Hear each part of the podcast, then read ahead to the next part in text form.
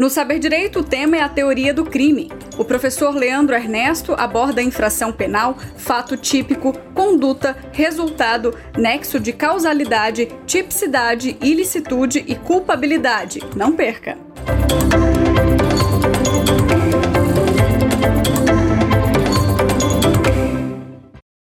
Fala pessoal, estamos de volta com a nossa terceira aula tratando sobre teoria do crime. É um prazer estar com vocês mais uma vez e recapitulando o que nós falamos na aula passada, né? Nós falamos sobre o fato típico e falamos sobre conduta e resultado. Faltou eu falar para vocês com relação à aula passada sobre é, as excludentes da conduta. E nós já vamos falar, mas mas, primeiramente, antes disso, eu quero trazer para vocês, como combinado, um livro, é, mais um livro para que vocês possam escolher, né, que vai ajudar nos seus estudos. O livro é esse aqui, Curso de Direito Penal, do professor Nutt.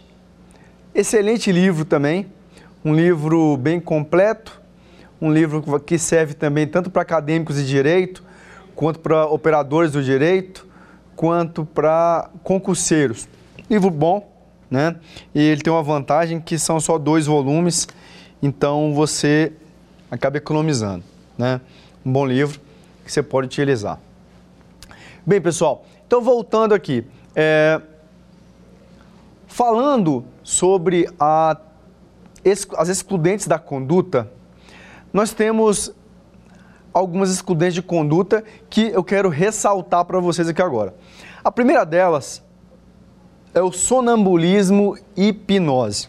Nós temos então sonambulismo e hipnose, erro de tipo excusável, os movimentos reflexos, a coação física irresistível e o caso fortuito e força maior. Recapitulando, sonambulismo e hipnose, erro de tipo excusável, movimentos reflexos, coação física irresistível, né?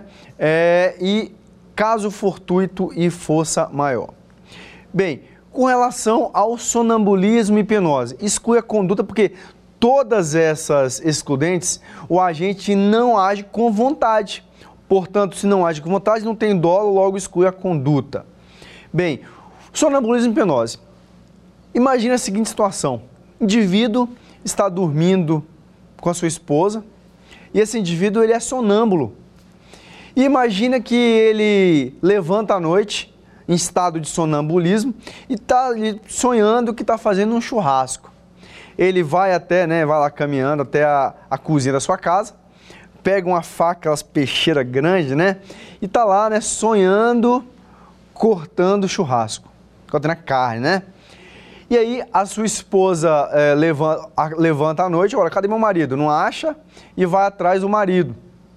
Nessa ele encontra o marido na cozinha e ela vai e toca nas costas dele. Meu bem, vem deitar.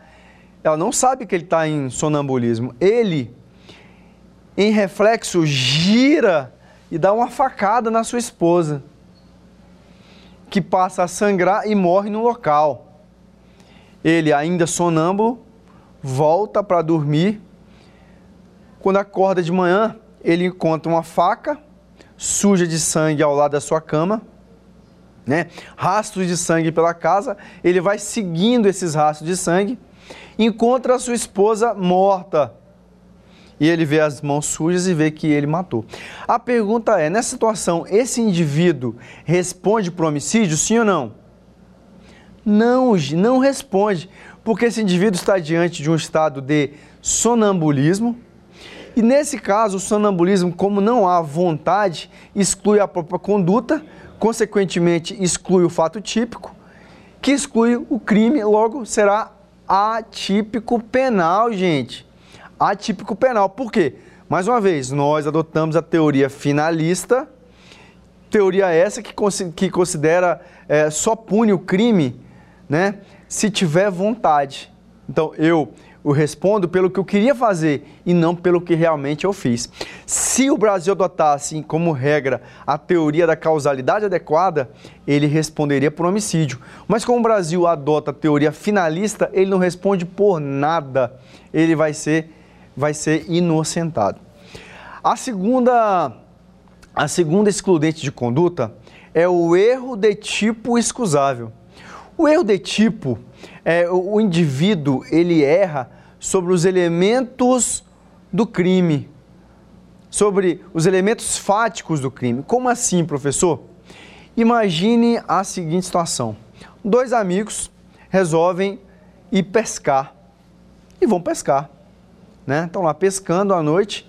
Um dos um dos amigos fala: "Cara, eu vou dormir" e vai para sua barraca dormir mais cedo. O outro amigo resolve dar um susto, né? Fazer a, a, a famosa pegadinha com o amigo, né? Trollar o amigo. E se veste numa roupa de, de, roupa de urso. Tá o amigo dormindo, ele vai dar um susto no amigo com a roupa de urso. Nessa que o amigo acorda vendo o urso em cima dele, ele já ele está dormindo próximo a uma faca, já pega a faca e dá uma facada no amigo e mata o amigo. Na verdade, nessa situação nós estamos diante de um erro de tipo, em que o agente, eh, o agente nesse caso, ele erra sobre elementar alguém. O que é um homicídio? Matar alguém. Na cabeça desse indivíduo, ele não está matando alguém, ele está matando um urso que está tentando atacá-lo. Então, nessa situação, ele não responde, não houve vontade de matar alguém. Logo, ele erra sobre elementar alguém e se for excusável, ou seja, se for desculpável, qualquer pessoa faria isso no lugar, nesse caso, ele também não vai, não vai ter conduta, porque não vai ter vontade, logo exclui né, exclui a própria, o fato típico, exclui o crime. Vai ser atípico penal, gente. Por quê? Em momento nenhum ele pensou em matar alguém. Na cabeça dele, ele estava matando um animal que estava o atacando. O segundo exemplo de erro de, de erro de tipo aqui, imagine uma, uma, imagine uma pessoa, uma mulher, que está numa, sei lá, está no, no local de trabalho e ela vai, pega o guarda-chuva, o seu guarda-chuva e vai para casa. Quando chega em casa, ela percebe que o guarda-chuva não era dela. Ela pegou um guarda-chuva de outra pessoa. Então, olha só, o que é o furto? Subtrair para si ou para outrem coisa alheia móvel. Perceba que na cabeça dela, ela não está subtraindo uma coisa alheia, ela está pegando uma coisa dela.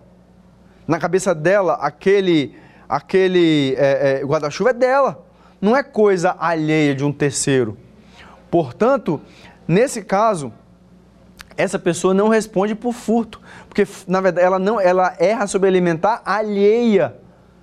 Portanto, isso também não é crime por erro de tipo, desde que seja excusável desculpável, né? Invencível, invencível. O terceiro exemplo de erro de tipo que nós temos aqui é, imagine o seguinte, uma pessoa está, deixa eu pensar aqui, uma terceira situação de erro de tipo. É, eu falei a situação do, do é, eu acho que tá, tá, não me vem a cabeça agora um terceiro exemplo, daqui a pouco eu lembro e passo para vocês, tá? Então, erro de tipo. Terceiro exemplo que nós temos aqui sobre. Terceiro excludente de conduta que nós temos são os movimentos reflexos. O que são os movimentos reflexos? São movimentos involuntários do corpo. Imagina que tem uma pessoa dormindo, imagina um aluno está numa sala de aula e ele está dormindo. Ele deitou ali na cadeira, está ali dormindo na cadeira. Estava trabalhando o noite toda, está dormindo na, na sala de aula. Aí vai um amigo e inventa de dar um susto nele. Ah, quando ele dá um susto, essa pessoa que está dormindo levanta assim, ó. Perceba um ato involuntário, reflexo, ele, ele vai ali e dá um soco e quebra o nariz do colega. Perceba que não houve vontade, isso foi um reflexo. Reflexo do nosso corpo. Portanto, nesse caso também não tem conduta, não vai ter fato típico e, consequentemente, não terá crime algum. Não terá crime algum. É, a próxima excludente de conduta é a coação física irresistível. Coação física irresistível. Imagine a seguinte situação, olha só. É, imagine que um bandido coloca a esposa de um, de um homem assim sentada na cadeira, em cima uma pedra bem, bem grande, amarrada numa corda, jogada por cima de um pedaço de pau assim. Então, é como se fosse um pêndulo, né? Tá aqui o pêndulo, ele tá pedra bem grande em cima da cabeça da mulher que está amarrada numa cadeira. E ele coloca uma arma na cabeça desse homem e bota o homem para segurar essa corda. E como segurar a corda? E larga e sai. E o homem também está amarrado, ele não consegue sair dali. Perceba-se que vai chegar um momento que ele não vai aguentar segurar essa corda, ele vai acabar soltando a corda. E essa mulher vai, vai, ser, vai ter a cabeça esmagada. Perceba, está diante de uma coação física irresistível. Também exclui a conduta, automaticamente exclui o fato típico e que vai excluir o próprio crime. Uma outra situação, imagine que um, um cara bem forte pega uma pessoa franzina, pega a pessoa franzina, se levanta a pessoa assim, ó, e joga ela contra outra pessoa. Essa pessoa que foi jogada, ela comete algum, algum crime? lesão corporal na, na pessoa que sofreu a que, que, né, que, que, que, que sofreu a, a, a, a que sofreu o corpo de quem foi jogado? Nessa situação aí, essa pessoa vai responder sim ou não? Claro que não. Coação física irresistível. Ou seja, o cara era muito forte, ele foi pegado, a, a, a vítima foi pegada à força ali, não consegue fazer nada, e ele joga. Apesar de você é que chocou com a outra pessoa, você está diante de uma coação física irresistível. Da mesma forma, um cara forte pega o seu braço, a força, e faz assim, ó, e bate em outra pessoa. Apesar do, da sua mão é que machucou outra pessoa, estamos diante de uma coação física irresistível que exclui a conduta. Logo, não tem crime aí também. Crime quem responde é quem jogou o braço. Quem responde pelo crime é quem pegou a pessoa e jogou. Mas a pessoa que foi jogada não responde por crime nenhum. Coação física irresistível. Né? E a última, nós temos aqui, é o caso fortuito ou força maior. Caso fortuito quando há uma ação humana e força maior, ação da natureza. Imagina a seguinte situação: você está numa, você tá, você foi à praia, você está num mar na praia, vem uma onda muito forte, essa onda ela bate em você, derruba você e você cai em cima de uma criança. E seu joelho bate na cabeça da criança. A criança tem traumatismo craniano. Nessa situação, você responde por lesão corporal? Claro que não. Por quê? O que fez você, apesar de ter sido o seu joelho que bateu na cabeça da criança, você está diante de uma força maior, de uma força da natureza. Portanto, você não responde por nada. Você está andando, vem um vento muito forte o vento derruba você, você cai em cima de uma idosa e a idosa quebra uma perna. Você responde para alguma coisa? Claro que não. Você também vai estar diante de, uma, de um caso fortuito ou força maior. Tudo bem, pessoal? Bem, vamos agora para o. Já falamos, né?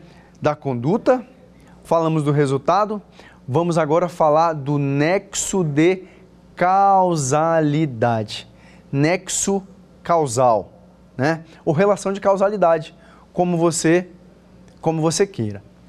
Bem, é, a relação de causalidade é o vínculo, é o liame subjetivo entre a conduta e o resultado. É o que liga a conduta ao resultado, ou seja, esse resultado morte foi causado por essa conduta aqui, por esse tiro. Essa esse roubo foi causado por essa conduta aqui. Perceba, o que liga a conduta ao resultado, essa ligação aqui, isso chama-se nexo causal, nexo de causalidade, relação de causalidade. É um assunto também importante. E nós temos duas teorias principais sobre o nexo de causalidade. Né?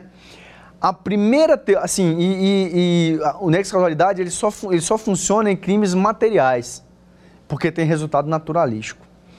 Bem, a primeira teoria é chamada teoria, teoria da equivalência dos antecedentes causais. Teoria da equivalência dos antecedentes causais. Também chamada teoria sine qua non. Sine qua non. Ou seja, teoria sine qua non, sem a qual o crime não teria ocorrido como ocorreu. Como assim, professor? Vamos lá, pessoal. Olha só, é, a teoria da causalidade, teoria da equivalência dos antecedentes causais, o nome já fala, teoria da equivalência, ó, é tudo equivalente, antecedentes causais. Ou seja, as causas antecedentes têm o mesmo valor, não existe hierarquia entre essas causas antecedentes. Né? A segunda teoria que nós temos é, é, a teoria da causalidade adequada. Cuidado que as bancas elas gostam em prova, elas gostam de misturar, né? Teoria da causalidade adequada com a sine qua non, condício sine qua non. Bem, a teoria da causalidade adequada, ela considera, ela conceitua causa como todo antecedente eficaz capaz de causar um resultado. Tá? Todo antecedente que seja apto a causar o resultado. A pergunta que eu trago para vocês é, é, a pergunta que eu trago para vocês é a, qual teoria foi adotada pelo nosso Código Penal? O nosso Código Penal adotou a teoria da equivalência dos antecedentes causais, também chamada teoria da condício sine qua non.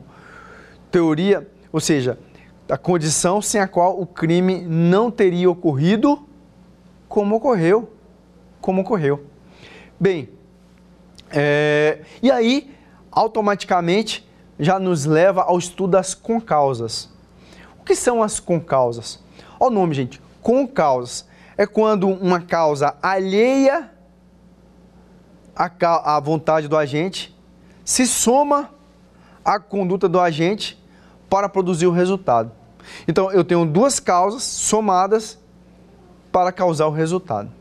Professor, como assim? Imagina o seguinte, ó, imagina uma, uma situação de uma mulher que querendo matar o seu marido, ela deu para ele, deu para ele veneno. O marido toma veneno. Minutos depois, antes do veneno fazer efeito, vai outra pessoa, vai lá dá um tiro no marido, ele morre em razão do tiro e não em razão do veneno. Então, tem duas causas que vão gerar o resultado. Sabendo que antecedendo o resultado, nós temos inúmeros fatos e inúmeras causas, como saber quais dessas causas são realmente causas do crime, né, do evento. Para tanto, nós utilizamos o método de eliminação hipotética de Tirem. Como é que funciona esse método? Esse método fala o seguinte: se nós suprimirmos mentalmente aquele fato, o crime ocorreria como ocorreu? Essa é a pergunta. Então, olha só, A mata B fatos antecedentes. Nós temos aqui, ó, produção do revólver. Se a fábrica não tivesse produzido o revólver, A teria matado B como matou? Aquisição de arma pelo comerciante. Se o comerciante não tivesse comprado a arma, A teria matado B como matou? Refeição tomada pelo homicida antes do homicídio. Se ele não tomasse a refeição, ele mataria B como matou? Emboscada. Se A não tivesse feito a emboscada como fez, A mataria B como matou? Disparo da arma. Se A não tivesse disparado a arma como disparou, A teria matado B como matou? Perceba que tudo isso aí é com causa, com exceção de tomar a refeição. Tomar a refeição não é causa. E aí tem uma crítica aqui, né? ou seja, tudo que eu falei aqui é causa, menos tomar a refeição. E aí nós temos uma crítica, né? Aí a crítica fala assim, ah, beleza então, quer dizer que, então, que o método de hipotético, de eliminação hipotética de Tirem vai dar regressão ao infinito. Sim ou não? Vai dar regressão ao infinito. Então, se você levar tudo que altera o estado das coisas para o crime acontecer como aconteceu, nós vamos chegar até se a mãe não tivesse gerado o criminoso, o crime não teria acontecido como aconteceu. Chegaria o seguinte: até se Deus não tivesse criado a humanidade, é, esse crime não teria acontecido como aconteceu. Então, essa, essa é a crítica. Mas essa crítica ela é despropositada. Por que ela é despropositada? Porque é o seguinte: porque é, exige também a causalidade psíquica do agente. Então não basta, não basta é, é, ser essa causa ela ser antecedente do resultado. Tem que o agente ele tem que ter a, a, a causalidade psíquica, a vontade, o dolo do resultado. Senão, isso não é causa. Como assim, professor? Olha só, a venda de arma de um comerciante para uma pessoa, por si só, não é causa de um crime. Por quê? Porque o comerciante ele tem o direito de vender a arma e ele pode vender a arma para se defender, não necessariamente para matar aquela outra pessoa. Mas, a partir do momento que o comerciante sabe que aquela arma que ele está tá vendendo é para matar, é para o A matar B e ele quer que o A mate B, então nesse caso, a conduta de vender a arma vai ser causa do resultado causa do resultado. A próxima teoria que nós temos é a teoria da causalidade adequada. Para essa teoria, causa é o antecedente necessário à produção do resultado. Ou seja, conduta adequada né, é aquela idônea idônea a gerar o resultado. É a conduta capaz de gerar o resultado. E aí eu te faço a pergunta: qual das duas teorias adotou o nosso Código Penal? Bem, o nosso Código Penal adotou a teoria da equivalência dos antecedentes causais, também chamada de teoria condício sine qua non. Cuidado, eu já vi cair em prova o seguinte, olha só a, a pegadinha. O Código Penal Brasileiro adotou como regra a teoria da causalidade adequada, também chamada de condício sine qua non. Errado. O Código Penal Brasileiro adotou a teoria da equivalência dos antecedentes causais, também chamada de condício sine qua non, e não causalidade adequada, também chamada condício sine qua non. Olha só, eles misturam uma coisa com a outra. Cuidado com esses detalhes. Então, o Brasil adota como regra a teoria da teoria da equivalência dos antecedentes causais. Professor, está onde essa teoria no Código Penal? No artigo 13 do Código Penal. 13 do Código Penal. E, excepcionalmente, o Brasil adota a teoria da causalidade adequada no parágrafo 1 do artigo 13 também do Código Penal. E agora nós vamos passar para os estudos das concausas. Perceba, olha só, no caso concreto, podem figurar mais de uma causa, né? concorrendo para a produção do resultado. Para a produção do resultado. Aí, nesse caso, a gente vai utilizar a teoria da equivalência dos antecedentes causais, conjugada com o método de eliminação hipotética de Tirem. Quer ver um exemplo? Olha só. A, com ânimos necande, com a vontade de matar, atira em B, que momentos antes havia ingerido veneno por sua esposa C. Após a morte, a perícia constatou que o veneno foi a causa da morte e não o tiro. Nessa situação, nós temos duas causas concorrendo para o resultado: tanto o veneno quanto o tiro. Entretanto, eliminando a conduta de A, né, concluímos que o resultado morte de B ocorreria do mesmo modo. Ou seja, mesmo que A não tivesse atirado em B, ele teria morrido da mesma forma porque ele tinha tomado veneno minutos antes. Logo, A não poderia responder pela morte de B. Ele vai responder só por tentativa. Então, quem atirou, A que atirou, só vai responder por tentativa. Quem vai responder por homicídio consumado será a esposa que deu o veneno e esse foi a causa da morte. Nós temos duas espécies de concausas. Nós temos as concausas absolutamente dependentes e nós temos as concausas relativamente independentes. As concausas absolutamente dependentes são aquelas que rompem o nexo causal. Logo, o agente só responde pelos atos já praticados. Já as relativamente dependentes, não. Há uma soma, conjugação de duas causas para a produção do resultado. Bem, é, tanto as concausas absolutamente dependentes como as concausas relativamente dependentes, elas, nós temos em cada uma delas concomitantes, é, perdão, é, preexistentes, concomitantes e supervenientes. Nas duas. As concausas absolutamente independentes, pré-existentes, é, são aquelas que, já, a, que essa causa já existe, ela já existe antes do evento delituoso. Como assim, professor? Olha só, imagine é, a situação da mulher, que acabei de falar aqui. Mulher deu veneno para o seu marido e minutos depois veio outra pessoa e dá um tiro nesse marido, nesse, nesse indivíduo.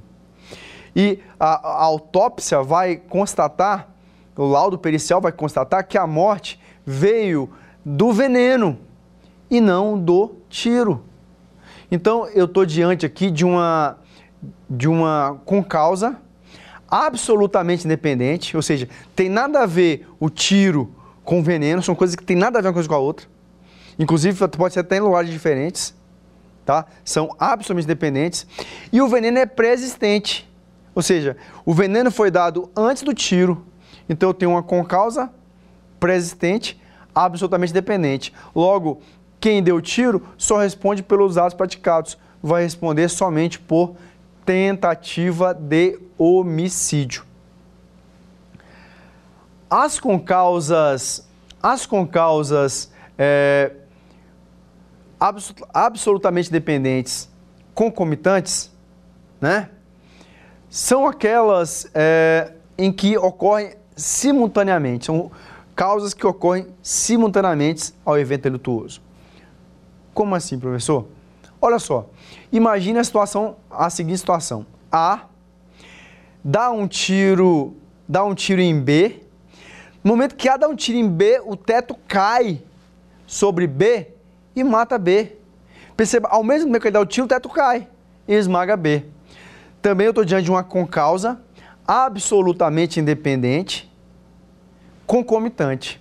Então, nesse caso, também, como todas as absolutamente dependentes rompem o nexo causal, então o agente só responde pelos atos praticados. Nesse caso, ele vai responder também somente por tentativa de homicídio.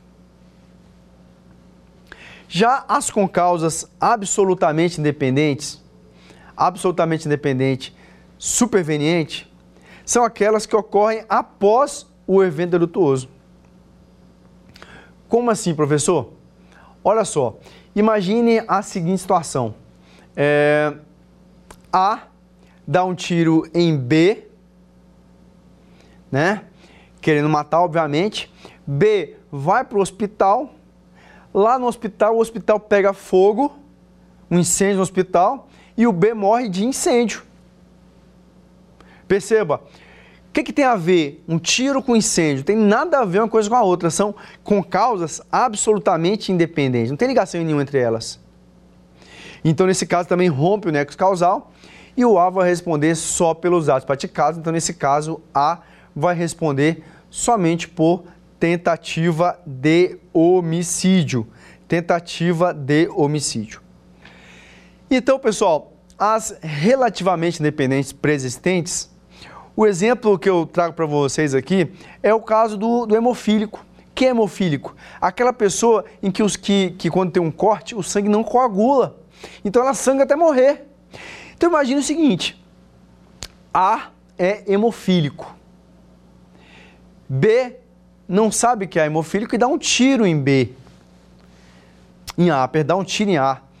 E aí um tiro de raspão, imagina um tiro no braço, tiro no braço, mata? Não, deu um tiro no braço mas pelo fato de A, de A ser hemofílico, a conjunção do, de ser hemofílico e do tiro, ele morre. Ele morre. Então, essa é a situação da absolutamente, da relativamente dependente, né, é, pré-existente. Já a absolutamente, a relativamente dependente concomitante é aquela que ocorre simultaneamente. São aquelas duas causas que ocorrem simultaneamente. Então, nesse caso aqui, ó, imagina a seguinte situação. A dá um tiro em B que pega de raspão, só que B, nesse momento, tem uma parada cardíaca em razão do susto e morre. Perceba, só houve a parada cardíaca porque teve o tiro e teve o susto. Então, a junção do tiro né, e, obviamente, o susto resultou a parada cardíaca. Então, nesse caso, eu estou diante de uma concausa é, é, relativamente dependente concomitante. Então, nos dois casos acima, a teoria da equivalência dos antecedentes causais, né, é, o agente vai responder pelo resultado naturalístico. Por quê? Suprimindo mentalmente a conduta, o resultado material não teria ocorrido como ocorreu. Então, tanto na relativamente independente como é, é, preexistente, quanto na relativamente independente concomitante, o agente vai responder pelo resultado. Homicídio consumado. Homicídio consumado. Tá? Porque nesses dois casos, nós adotamos também a teoria da condício sine qua non. O problema está nas relativamente independentes supervenientes supervenientes. Porque aqui nós vamos ter a exceção, que está no artigo 13, parágrafo 1 do Código Penal. Que aqui nós vamos usar não a regra, a teoria da equivalência dos antecedentes causais, e sim nós vamos usar aqui a teoria da causalidade adequada. E aí é o seguinte, a causa nas, nas concausas é, relativamente independentes, supervenientes, nós temos. A causa ela pode se dar de duas formas que produzem por si só o resultado ou que não produzem por si só o resultado. Que não produzem por si só o resultado. Nesse caso aqui, ó, aquelas que não produzem por si só o resultado, a gente vai usar a teoria da equivalência dos antecedentes causais, a regra geral, né? Por quê? O agente aqui vai responder pelo resultado naturalístico, porque se eu suprimir a conduta do agente, o resultado não teria ocorrido como ocorreu. Exemplo aqui, ó. A com ânimos necande, ânimos de matar, atira em B. Por erro de pontaria, a per, acerta, ele quer matar, mas acerta a perna de B. B é conduzido ao hospital e morre por erro médico. Então, nesse caso aqui, a imperícia médica por si só não é capaz de matar mas somente aquela que necessita de cuidados médicos. Ok? Então, o cara só teve erro médico porque ele estava no hospital. E ele só estava no hospital porque tomou tiro. Se ele não tomasse o tiro, ele não estava no hospital.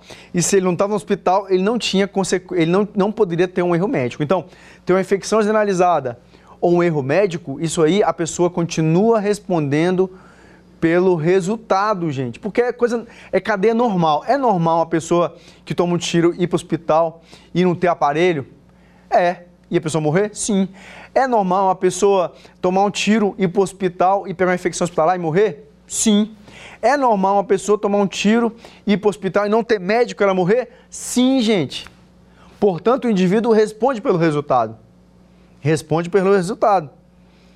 Agora, o que mais importa, e é isso que cai em prova, é a com causa, com causa relativamente independente, superveniente, que por si só produziu o resultado.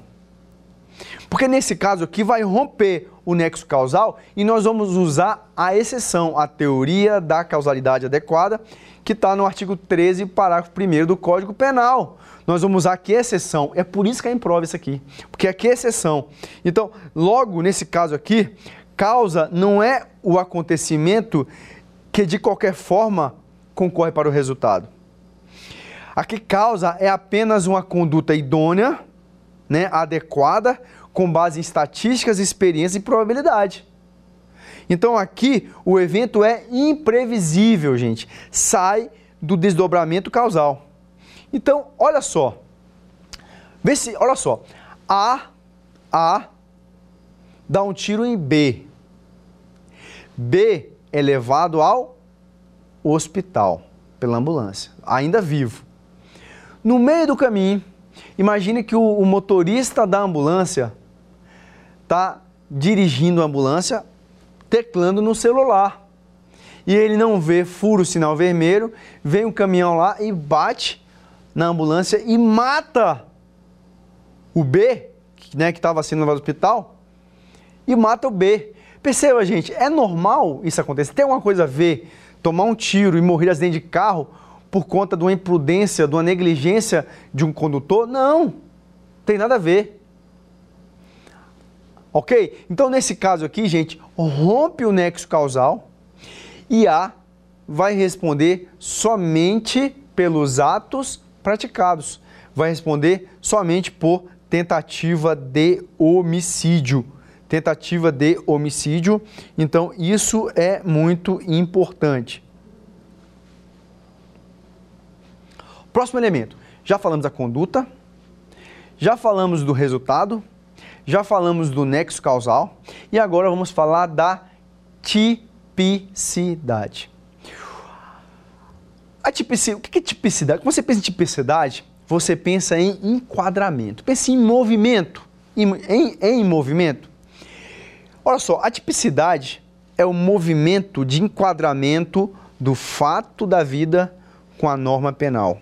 É isso aqui, é o encaixe da mão com a luva. Olha só, perfeito encaixe da mão com a luva. Perfeito encaixe, encaixe da mão com a luva. O que, que eu fiz na vida real? Eu matei uma pessoa. O que está previsto no artigo 121 do Código Penal? Matar alguém. Então, ó, matar alguém encaixa perfeitamente aqui. Então, tipificou, ó, enquadrou, tipificou, enquadrou, gente. É esse enquadramento, mão e luva. Isso é a tipicidade. Isso é tipicidade. Quer ver um exemplo? Imagine que na vida real, o que, que eu fiz? Eu pratiquei incesto. O que, que é incesto, gente? Prática sexual entre parentes consanguíneos até o terceiro grau.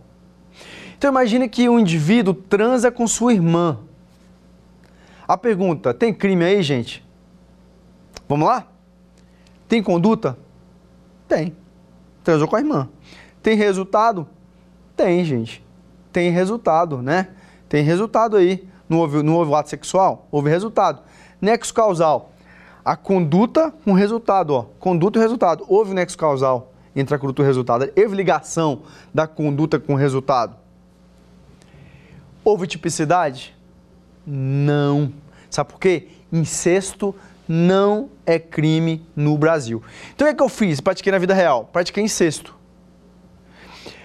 Tem incesto no Código Penal? Não, então não vai encaixar, não tem tipicidade. Apesar de ter conduta, de ter resultado, de ter nexo causal, não tem tipicidade. Se não tem tipicidade, não tem fato típico. Se não tem fato típico, não tem crime. Vai ser atípico penal. Atípico penal. Outra situação. Imagine que na vida real, o que eu fiz na vida real? Na vida real, não, deixa eu voltar aqui, olha só. Imagina o seguinte, é, perjuro é crime no Brasil? Sim ou não? Perjuro é crime no Brasil? Professor, eu não sei nem o que é perjuro, quanto mais é crime no Brasil. Pessoal, perjuro nada mais é do que mentir em juízo. O réu mentir em juízo. Por quê? Se a testemunha mentir em juízo, crime de falso testemunho. Se a, a, o perito mentir em juízo, ele responde falsa perícia. Se a vítima mentir em juízo, ela pode responder pelo crime de calúnia. Se ela tiver pode, eh, calúnia, pode ser crime de é, comunicação falsa de crime, né? Ou pode ser o crime de é, denunciação caluniosa. Depende do caso concreto. Ok, gente? Pode ser esses três crimes aí. Então, mas se o realmente em juízo tem crime, gente? Não. Por que não tem crime, gente? Porque no Brasil não se admite o crime, não existe crime de perjúrio. Existe nos Estados Unidos, o professor já viu no filme já. É, porque nos Estados Unidos existe filme de perjúrio. Perjúrio tem a ver com juramento, né? Lá o réu, ele bota a mão em cima da Bíblia e faz um juramento de dizer a verdade. No Brasil não tem esse juramento de dizer a verdade. Porque no Brasil, né, nós, o Brasil adotamos o, o, o, o, o princípio do nemo tenetur sedetegere princípio do nemo tenetur sedetegere, em que ninguém é obrigado a fazer prova contra si mesmo. Nemo quer dizer ninguém. Tenetu, ninguém, tenetu a ver com tem, ninguém tem, ninguém é obrigado, tem, é obrigado. Detegere, a se destruir. Ninguém é obrigado a se destruir, ninguém é obrigado a fazer prova contra si mesmo. É por isso que você não é obrigado a sopar o bafômetro. É por isso que você não é obrigado, você não é obrigado a tirar sangue para fazer exame de sangue, para fazer prova contra você mesmo. É por isso que você pode ficar calado no processo penal, por conta do princípio do nemo tenetus detegere, em que ninguém é obrigado a fazer prova contra si mesmo. Portanto, se o réu não é obrigado nem a, a falar, imagina se, se ele pode falar a coisa que vai ajudá-lo. Então, ele pode fazer isso. É, é crime não. Se ele mentir em juízo, é crime não. Moralmente, é condenável mas crime não é crime. Não é direito. Não é direito porque o direito não pode. É, é, é, o direito não, não pode proteger uma coisa que seja antiética e imoral. Mas não é crime no caso concreto. Bem, pessoal, então eu tenho aqui o, a tipicidade, ela se divide em duas partes: tipicidade formal e tipicidade material. Tipicidade formal, gente, é o simples enquadramento. O que eu fiz? Está previsto no Código Penal ou na lei extravagante? Tipificou, acabou. Formalmente, é uma forma. Olha só, imagina uma forma de um bolo. Não tem a forma? A forma tem a ver com forma. Tem a forma de um bolo. Quando eu coloco, quando eu coloco os ingredientes do bolo ali, os ingredientes criam a forma da forma. A forma da forma. Então é a forma, é o fato que cria a forma da forma, do tipo, do crime. Matar alguém, matar alguém, ó, tipificou. Forma e forma, pá, tipificou. Tá? Só que para ser crime não basta ter somente a tipicidade formal. É preciso também ter a tipicidade material. Como assim, professor? Ter tipicidade material. Tem que lesar ou ter, ou ter perigo de lesão ao bem jurídico protegido. Por exemplo, se eu furtar uma nota de dois reais de uma pessoa, formalmente isso é furto. Subtrair para si ou para outra em coisa ali é móvel. Formalmente isso é furto. Mas materialmente não é furto, porque, gente, dois reais em tese não vai deixar ninguém mais rico nem mais pobre. Em tese, não. Então entra o princípio da insignificância aqui. Então, olha só, nós temos duas principais excludentes de tipicidade. Primeira delas, nós temos o princípio da insignificância. O princípio da insignificância tem alguns vetores, né, gente? Tem alguns vetores aí, tá? É, é, é... E uma das coisas mais importantes aqui com relação a valores. Hoje os tribunais superiores entenderam que o princípio da insignificância ele é aplicado quando o bem ele não atinge até 10% do salário mínimo. Então até 100, 100 e poucos reais ali uma coisa, por exemplo, furtada ali nesse caso, não vai dar o princípio da não é, é, vai se utilizar o princípio da insignificância da bagatela, logo vai excluir a tipicidade material. Se não tem tipicidade, não tem fato típico. Se não tem fato típico, não tem crime. Perceba, para ser crime tem que ter fato típico. Para ter fato típico tem que ter conduta, resultado, nexo causal e tipicidade. E tipicidade formal e material. Se faltar uma das tipicidades ou faltar um dos elementos aqui, não tem crime, vai ser atípico penal. A segunda excludente de tipicidade é o princípio da adequação social. Que princípio é esse? Olha o nome, gente. Adequado socialmente. Por exemplo, é, os judeus, eles costumam cortar o prepúcio, né? aquela pelezinha do pênis da criança ali, aquela que, que, que engloba, que protege a glande do pênis masculino. A criança nasceu, gente, eles vão lá e cortam o prepúcio. O nome disso chama circuncisão. Isso aí foi uma aliança, né, feita dos judeus, do povo hebreu, com Deus. e que isso até hoje se reverbera. Isso aí, gente, vai ser lesão corporal? Não. Por quê? Isso é adequado socialmente. Quando uma menina nasce, uma criancinha nasce, um menino sexo feminino, geralmente os pais costumam furar, os primeiros dias de vida costumam furar a orelha da criança, da menina. É lesão corporal? Não, porque isso é adequado socialmente. Trote, trote acadêmico. O garoto passou no vestibular. Os amigos vão lá, raspam o cabelo dele, ele pinta ele todo. Nesse caso, gente, tem injúria real? Tem? Não, porque isso é adequado socialmente. Logo, exclui a tipicidade material, exclui o fato típico, consequentemente, exclui o crime. Isso vai ser atípico penal. Vai ser atípico penal. Tudo bem, pessoal? Vamos lá, olha só, vamos. O que mais nós vamos falar aqui com relação à tipicidade? Nós temos também a chamada tipicidade conglobante. Tipicidade conglobante, ela foi criada, né, idealizada pelo argentino é, é, Zaffaroni, né, Zaffaroni. É, para Zaffaroni, a tipicidade ela tem uma divisão diferente da divisão tradicional que nós acabamos de abordar. A tradicional tipicidade ela é formal material. Para o Zaffaroni, ela é formal e conglobante. Formal mais conglobante. A, por que conglobante? Porque ela engloba a material mais a antinormatividade. Então, a tipicidade formal é o que nós falamos, é a subsunção do fato à norma. O que, que eu fiz na vida real? Matei uma pessoa. Está no Código Penal, matar alguém, é, é, matar alguém, é, pena 6 a 20 anos. Então, formalmente tipificou. Só que aí tem a conglobante, que a conglobante engloba a material, ou seja, tem que lesar um bem jurídico, nós acabamos de falar aqui agora, princípio da insignificância, né? E a antinormatividade, ou seja, tem que violar todo o sistema normativo. É como se eu antecipasse a ilicitude para junto da tipicidade.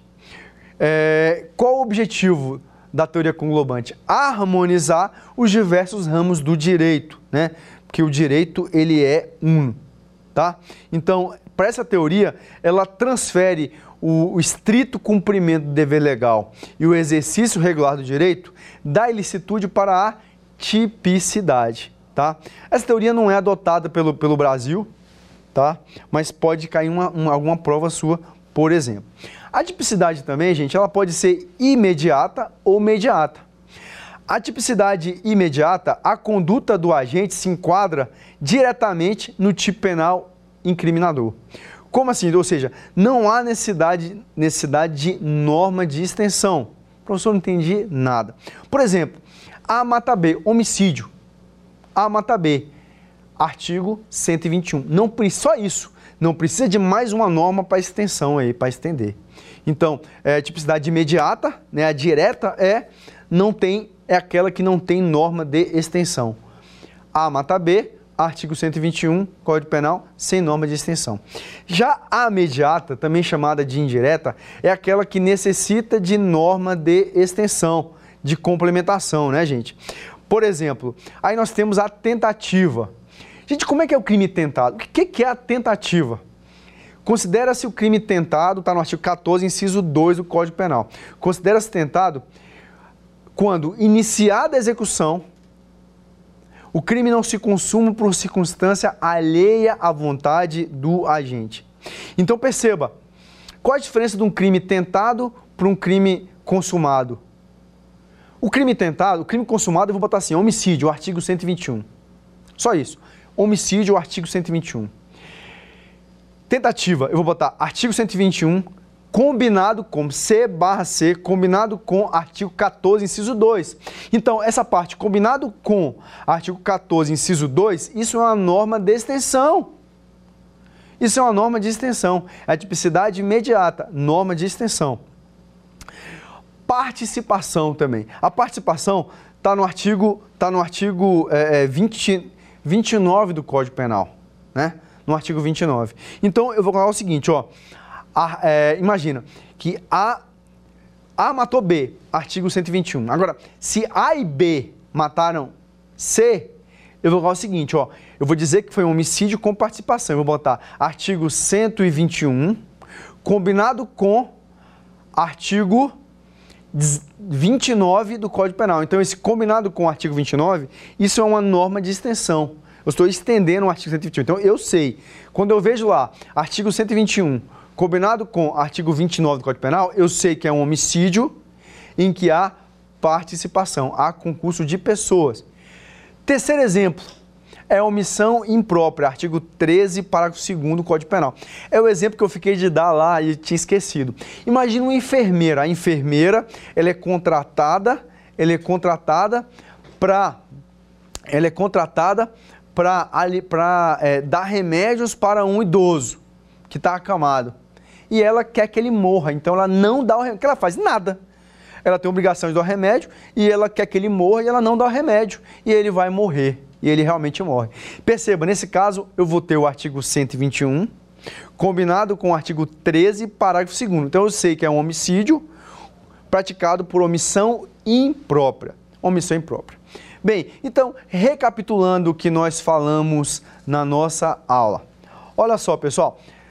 Nós falamos nessa aula sobre nexo de causalidade e falamos sobre tipicidade falamos do nexo de causalidade, é, é, é, que ele pode ser, as, nós temos as, a, a, que a teoria adotada é teoria, teoria da equivalência dos antecedentes causais, também chamada teoria da condição sine qua non. Essa é a teoria principal, né, a regra. Excepcionalmente, nós adotamos a teoria da causalidade adequada no artigo 13, parágrafo 1 do Código Penal. É aquela, né, é aquela situação em que nós temos a concausa super com causa relativamente independente, superveniente, que por si só praticou o resultado. Nesse caso, nós vamos utilizar a teoria da causalidade adequada e o agente vai responder somente pelos atos praticados. Isso é exceção, mas é isso que cai na sua prova. Falamos da tipicidade, falamos das excludentes tipicidade, é, é, princípio da adequação social, princípio da insignificância, né? E agora vamos para o nosso quiz. Então vamos lá. A doutrina dominante define tipicidade como a adequação de um ato praticado pelo agente com as características que o acompanha a, que o enquadram a norma descrita na lei penal como crime um juízo de valor negativo ou desvalor indicando que a ação humana foi contrária às exigências do direito. C. A voluntária omissão de diligência em calcular as consequências possíveis e previsíveis do próprio fato. D. Um juízo de reprovação pessoal que recai sobre o autor do crime, que opta em praticar atos ou omissões de forma contrária ao direito. E letra E. Uma ação delitiva de maneira consciente e voluntária. E aí? E aí, qual dessas questões, qual desses itens está correto? Vem comigo na tela. Gabarito letra A, né? A doutrina dominante define tipicidade como a adequação de um fato praticado pelo agente com as características que o enquadram à norma descrita na lei penal como crime. Então, a palavra-chave é adequação, subsunção entre o fato e a norma. Próxima questão.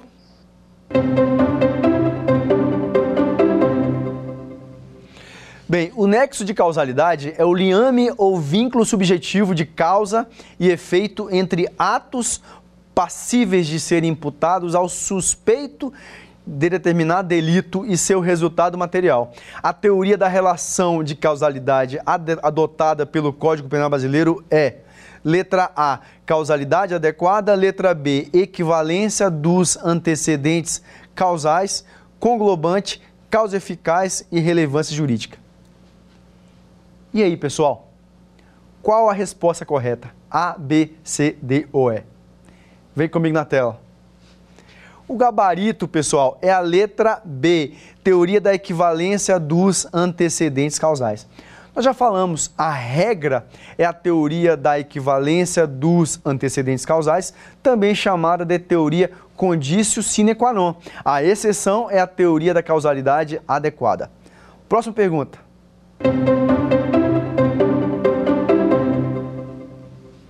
De acordo com o Código Penal Brasileiro, considera-se causa do crime a ação ou omissão sem a qual o resultado não teria ocorrido.